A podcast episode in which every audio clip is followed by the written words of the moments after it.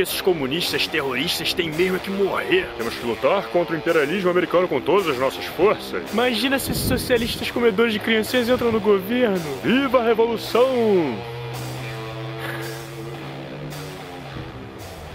Era? Vamos lá então.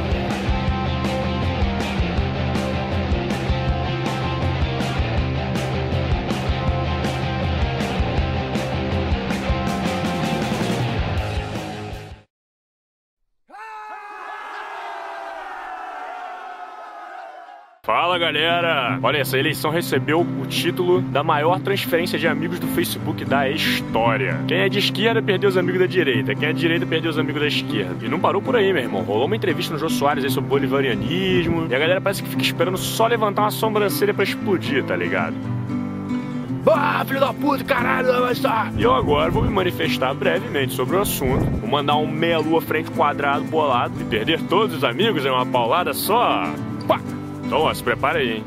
Então, para começar, eu gostaria bastante que vocês entendessem um ponto primeiro. A realidade que a gente vive não é homogênea. Tudo que a gente vê, sente, pensa é resultado de como o nosso cérebro traduz as nossas experiências. Uma mosca enxerga a realidade de uma forma completamente diferente de uma minhoca, por exemplo.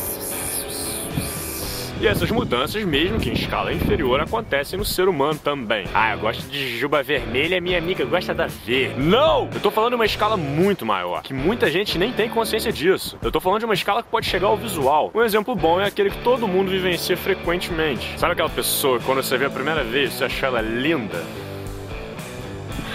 Depois que ela falou três frases, você passou a achá-la horrível. Eu vou no banheiro ali rapidinho, né, mas já volto. Ou acontece ao contrário. Pessoas que na primeira vez não tem nada demais e com o tempo vão se tornando mais lindas. E não é só questão de beleza interior, você passa a enxergar elas fisicamente de uma forma diferente. Vocês que só me acompanham pelo canal, por exemplo, enxergam um slow completamente diferente do que, os meus amigos enxergam, que é completamente diferente do que minha família enxerga e por aí vai. E isso tem uma excelente explicação. Os seres humanos são seres extremamente sociais. E no passado, a porrada comia feio feia. Comia tão feia que parte dos ossos do nosso rosto foram adaptados para receber porrada de humano. Pra você ter noção. Olha que bizarro. A guerra é uma tradição muito forte que acompanha a gente há uma porrada de tempo. Então, quanto mais unidos os grupos fossem, mais fortes eles seriam. Por isso, os humanos que tivessem a capacidade de humanizar as pessoas próximas e de confiança e desumanizar os inimigos se sairiam muito melhor na, na luta pela vida e passariam seus genes adiante. Grava bem essas duas palavras. Né? Isso significa que alguém desconhecido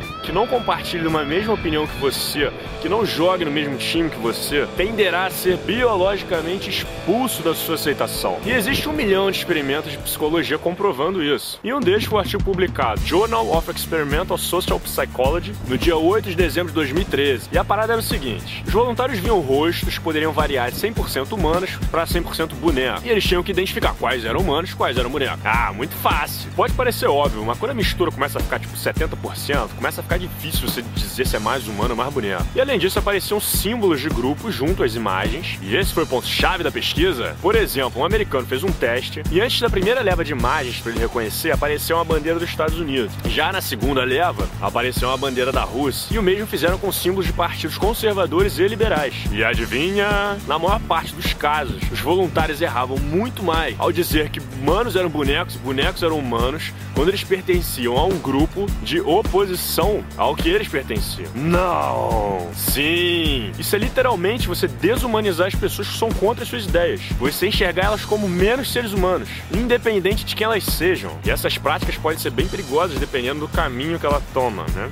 Um estudo que ganhou bastante destaque, chegou até a virar filme, foi o chamado Experimento de Stanford. Resumindo, foi um experimento feito com um grupo de voluntários, onde parte desse grupo fez papel de policiais e a outra parte fez o papel de presidiário. E eles só tinham que cumprir a rotina de um presídio normalmente durante alguns dias e receberiam uma grana depois. Cara, pra você ter uma ideia, era pro experimento ter durado duas semanas e ele acabou em seis dias. Porque deu tanta merda, a parada ficou tão fora de controle, mas tão fora de controle, a divisão dos grupos gerou tanta desumanização dos outros por parte deles, você não tem ideia das paradas que aconteceram, mano. Chegou a rolar tortura e os caralho a quatro aí. E eu não vou dar spoiler porque eu sou um cara legal E o filme é bom pra caralho. O nome em português é O Experimento. E eu vou deixar aí no link pra quem não viu dar uma olhada. Show? Bom, acho que esses exemplos já deixam bem clara a capacidade que o nosso cérebro tem de causar uma repulsão a pessoas que não pertencem ao mesmo grupo que a gente. Ah, para, mas eu escolho um grupo político por pura questão de lógica e estudo. Não vem com esse papo de evolução pra cima de mim, não. Ó, ó, então se prepara aí, hein? Vai se preparando, hein? Em 17 de março de 2011, saiu uma publicação na revista Cell demonstrando que existem diferenças morfológicas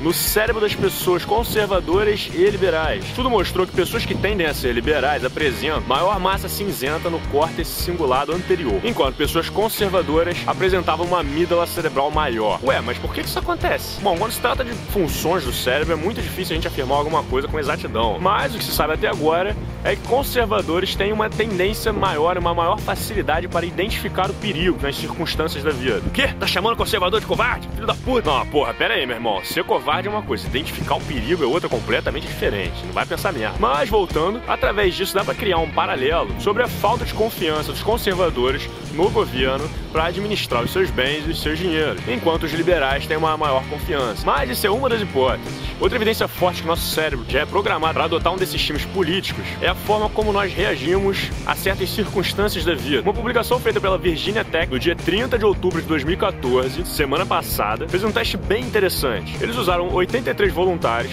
entre eles conservadores e liberais assumidos, e analisaram a forma como o cérebro e o corpo deles reagiram a olhar para uma seleção de 80 imagens. As figuras variavam entre quatro categorias: nojentas, ameaçadoras, prazerosas e neutras. E adivinha se eles encontraram a diferença entre os grupos? Adivinha? O grupo dos conservadores apresentou uma diferença gritante ao lidar com as imagens nojentas em relação aos liberais. Eles demonstraram ser muito mais sensitivos a esse tipo de imagem. E isso bate com a publicação anterior, já que o nojo às coisas é uma tentativa do seu organismo tentar te proteger da ameaças em potencial, certo? Você tem um bom motivo para não comer merda, né? Apesar de tem muita gente que parece que come todo dia. Mas enfim, você tá começando a entender por que, que discussão política raramente funciona. As pessoas já apresentam uma tendência biológica a se virar para um dos lados. Elas encontram uma blusa para vestir. E a partir do momento que identificam aquele grupo como aliado, a lógica e a razão vão pra puta que o pariu. Oh, desculpa aí de novo. E vira uma torcida de futebol do nós contra eles. Yeah, uhul, vai, vai, vai, vai, morde o pescoço dele. E a desumanização do grupo oposto faz com que as pessoas fiquem cegas a qualquer argumento que seja contra as delas. Começa a agredir os outros e não se importam, na maioria das vezes, de ir atrás de argumentos que o convençam da própria posição. E aí você começa a falar defendendo a voz de um grupo, ao invés de defender a sua própria voz, como indivíduo. E diz um programa do Aécio que você queira que ele defenda. Todos. Qual? Todos. Um só? Todos. Mas eu quero um. Saúde, principalmente. O que, que ele vai fazer? Saúde, educação. O que, que ele vai fazer na O que educação for de melhor. O que o povo precisa vai ser Qual feito. é o programa dele pra saúde? Vai ser feito. Um programa. O que tá escrito. Um programa pra Não quero educação. nem saber o que tá escrito. Olha aí, foda, né, mano? Ah, eu não acho que as pessoas fiquem cegas e tendenciosas. Elas só acreditam de verdade nos argumentos que elas usam. Pô, tu tá de sacanagem, né, meu irmão? Em 2010 fizeram um estudo muito simples na Universidade do Arizona. O cientista Marcos Ramirez fez duas perguntas a dois grupos voluntários. O grupo controle tinha que responder a seguinte pergunta: Você acha que o nível de desemprego nos Estados Unidos subiu, se manteve igual ou diminuiu desde 2008? E o outro grupo tinha que responder a seguinte pergunta: Você acha que o nível de desemprego nos Estados Unidos subiu, se manteve igual ou diminuiu desde que Barack Obama foi eleito? O resultado você já sabe, né? No primeiro grupo, quase todos responderam que o nível de desemprego se manteve relativamente o mesmo. Quando você inseriu a palavra Obama no meio, a pergunta ganhou a mágica da hipocrisia e as respostas mudaram. Oh! 60% dos democratas disseram que o nível de desemprego diminuiu, enquanto 75% dos republicanos disse que aumentou muito. Vocês entenderam que a pergunta era a mesma? Ó, qualquer semelhança com o que a gente vê por aí é mera coincidência, hein? Porra. Pô, Slow, mas se eu já sou biologicamente determinado aí pra um dos lados, o que, que eu posso fazer? Olha, cara, o maior presente que a natureza deu pra nossa raça, pra nossa espécie, foi o cérebro e a capacidade de refletir. Com ele, a gente é capaz de dar a volta nos nossos próprios instintos. Ó, você pode comer esse brigadeiro agora, mas se você não pegar ele, durante as próximas duas horas eu te dou uma caixa inteira. E já foi mais do que provado que a pessoa que domina bem esse tipo de quesito vai se dar bem em todos os setores da sociedade. Então, da mesma forma que a gente tem tendência a mudar a nossa realidade de acordo com as experiências que a gente vive, a gente também é capaz de mudar ela, debatendo e refletindo as nossas próprias ideias. Será que é tão difícil reconhecer que uma pessoa de um grupo oposto possa ter razão em alguns pontos? Será que é tão difícil não se alienar a uma ideia sem antes pensar nela um pouco? Será que é tão difícil reconhecer que mais de uma coisa podem estar certas ao mesmo tempo? O brasileiro precisa perder essa maldita mania do pensamento binário, onde a realidade é só zero ou um, é tudo preto no branco. Quer saber a minha posição política? Eu não sou nem capitalista, nem comunista e nem porra nenhuma que tenha um desses rótulos extremos. Por um motivo muito simples. O equilíbrio nunca está nas pontas. Mas isso não quer dizer que eu abomino os dois lados. Tanto a direita quanto a esquerda tem muitos pontos positivos. O ideal é você identificar eles reconhecer, extrair o melhor dos dois lados e somar isso, ao invés de tentar aniquilar um deles completamente e botar o outro num pedestal. Oh, filósofo Hegel já não era bobo quando propôs a sua dialética, dizendo que a história do pensamento do homem se repetia. De acordo com ele, primeiro alguém formula uma tese, e em seguida vem a contra-ideia, que é saudável, formando a antítese. Através disso você tem o debate, o amadurecimento das ideias, e o equilíbrio volta normalmente com a formação da síntese. E a maior parte dos governos sabem disso. Quanto é que o que mais tem hoje por aí é o modelo de capitalismo pseudo-liberal, programa assistencialista e direito social com privatização e mais uma mistureba da aí. O que é bom precisa melhorar? É óbvio mas sempre andando para frente e não andando para trás. Mas sabe qual é o problema, na minha opinião? O povo. As pessoas pararam no tempo, há 30 anos atrás, em plena Guerra Fria, onde o mundo se dividiu em dois e cada um escolheu seu time. Você ouviu falar em terceiro mundo? Países que estão em desenvolvimento? Sim e não ao mesmo tempo. Esse termo, na verdade, foi criado para justificar a posição política de países que não queriam se alinhar necessariamente à ideologia dos Estados Unidos ou à ideologia da União Soviética, que estavam lá brincando de war como o nosso planeta. E quem dominasse mais território ganhava. Of course, we are the best country ever. Kovski, Starovski, Smirnovski, Stop. E essa lavagem cerebral desse jogo foi tão forte, tão forte, que tá viva na cabeça de todo mundo até hoje. E até hoje as pessoas tapam o ouvido e os olhos e entram em forma agressiva para tudo que vier do grupo oposto. E é claro que os políticos vão balançar uma bandeira de esquerda ou direita, porque essa é a forma mais fácil de ganhar voto. Quando um desses partidos faz algo que pertence ao outro lado, é motivo de apocalipse midiático. Ah! Eu não acredito! Se um governo de esquerda privatiza uma empresa ou de direita propõe um programa assistencialista, sai de perto que vai dar merda mesmo. Mesmo que essas atitudes sejam benéficas pro país. O importante é não decepcionar os fãs. E se aparece um partido que apresente uma inclinação pros dois lados, a galera automaticamente começa a criticar mais rápido que buzina de taxista com o sinal fica verde. Ah, essa galera aí tá em cima do muro, meu irmão. Não se decide, não tem coragem de botar cara. Hahaha.